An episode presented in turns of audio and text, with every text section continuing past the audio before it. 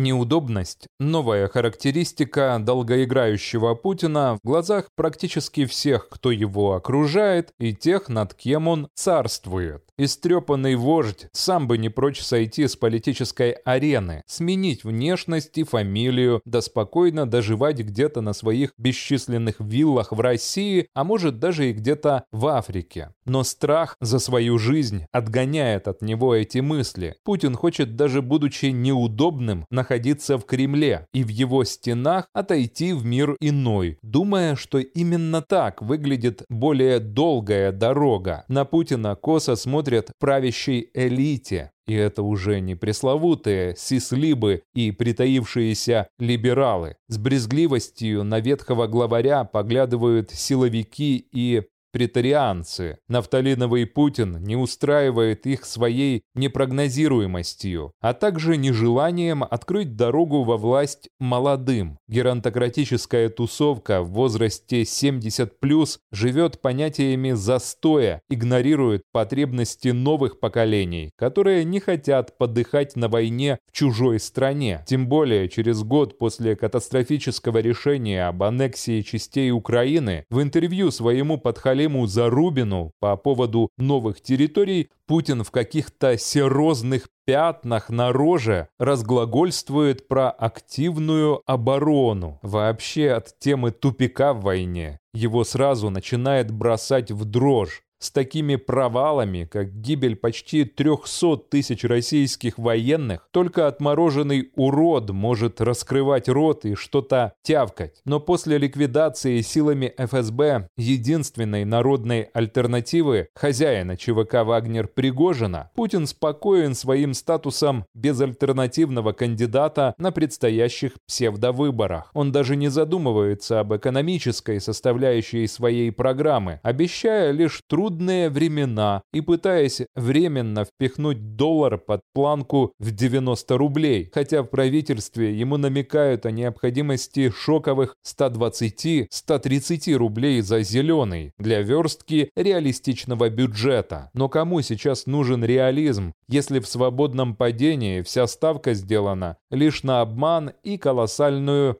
Ложь. По имеющимся данным, Патрушев, Кириенко, Мишустин и Собянин, понимая дисфункциональность Путина, работают над созданием подпорок системе, в которую можно вмонтировать любого кандидата. Так они хотят обезопасить себя и своих детей от гибели в надвигающееся смутное время. В тот же момент существует план ликвидации больного Кадырова. Он настолько токсичен, что резонно от него избавиться, так как кормить паразита стало накладно. Именно поэтому Кадыров цепился в идею с плебисцитом по мандату Путина, которую забраковали все иные кланы. Еще никогда позиции пехотинца не были такими шаткими, как сейчас. Осознавая потерю легитимности внутри РФ, у Путина идут поиски гарантий самосохранения извне. Здесь ситуация весьма сложная. На уровне ЕС найден консенсус о необходимости принятия мер поддержки для будущего переходного правительства России, которое будет выплачивать репарации Украине. В Брюсселе обсуждают проекты финансирования системы органов власти